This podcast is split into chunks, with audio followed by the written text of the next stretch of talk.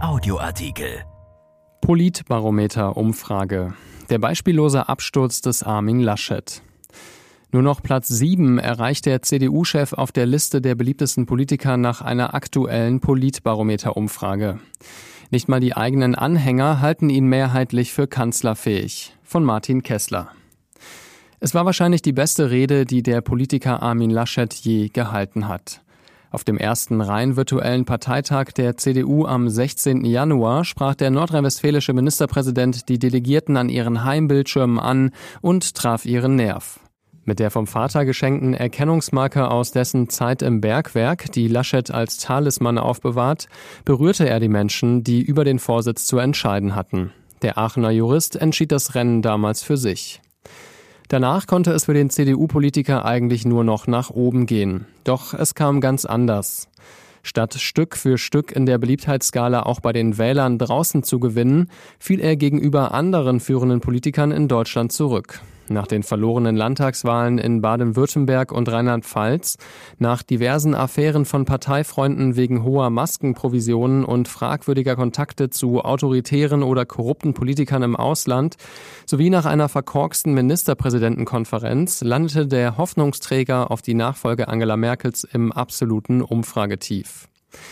Im jüngsten Politbarometer der Forschungsgruppe Wahlen belegt der Laschet nur den siebten Platz im Popularitätsranking weit hinter der Kanzlerin und dem SPD-Anwärter Olaf Scholz, auch hinter den beiden Grünen-Vorsitzenden Robert Habeck und Annalena Baerbock.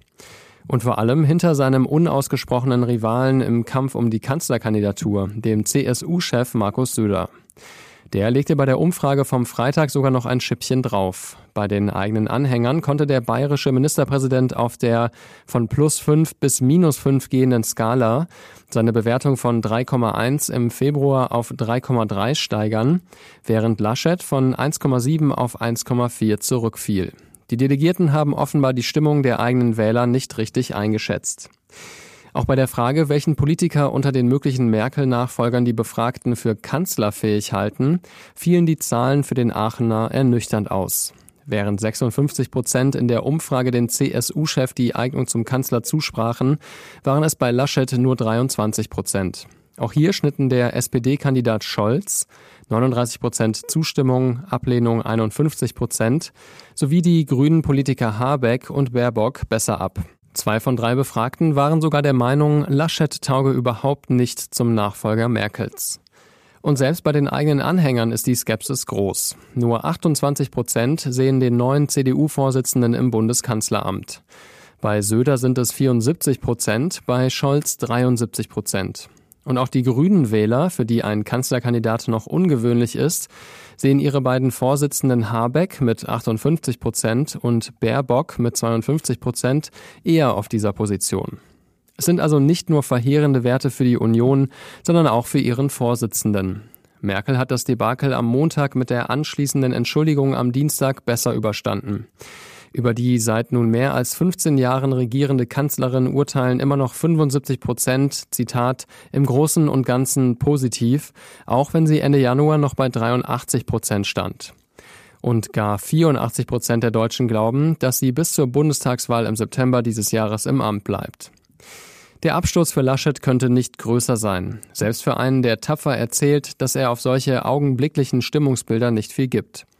Doch eine Änderung ist nicht in Sicht. Schon beginnen die ersten an seinen Führungsfähigkeiten zu zweifeln. Der frühere CDU-Bundestagsabgeordnete Wolfgang Bosbach sieht, Stand heute, Söder klar vor Laschet. Andere Kritiker kann Laschet noch in die Parteidisziplin einbinden. Er hat längst nicht aufgegeben und verweist auf die Vereinbarung, die die beiden Schwesterparteien getroffen haben, nämlich den Kanzlerkandidaten erst in der Zeit zwischen Ostern und Pfingsten zu bestimmen. Beobachter wie der Politikwissenschaftler Karl Rudolf Korte von der Uni Duisburg-Essen halten aber die Schlacht für Laschet dennoch nicht für verloren. Mit einer klar konturierten Führungserzählung könnte der CDU-Vorsitzende punkten, meint der Parteienexperte. Viel Zeit hat Armin Laschet dafür aber nicht mehr.